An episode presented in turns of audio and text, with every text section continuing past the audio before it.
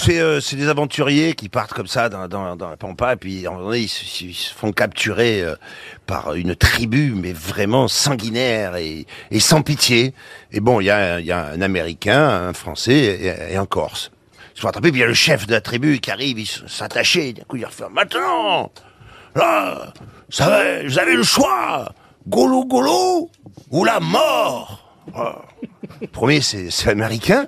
L'américain, il se dit, bon, pff, là, le golo je sais pas ce que c'est. La mort, je, sais ce que c'est. Bon, bah, golo golo. Là, il y a le fils du, du chef de tribu qui arrive, qui est 2 mètres 10, un sexe, euh, enfin, de, la taille de Johan Ryu, enfin, le corps entier, hein.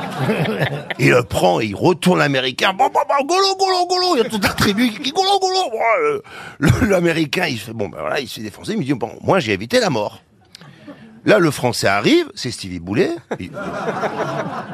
Donc il dit bon, euh, vous avez pas un fils cadet euh, Bon, le français arrive, lui aussi, il est là, il se dit bon, la mort quand même. euh, j'ai vu ce qui s'est passé avec l'américain, mais bon, tant pis, golo golo, ah, golo golo, golo golo. Alors il le retourne, bam bam bam.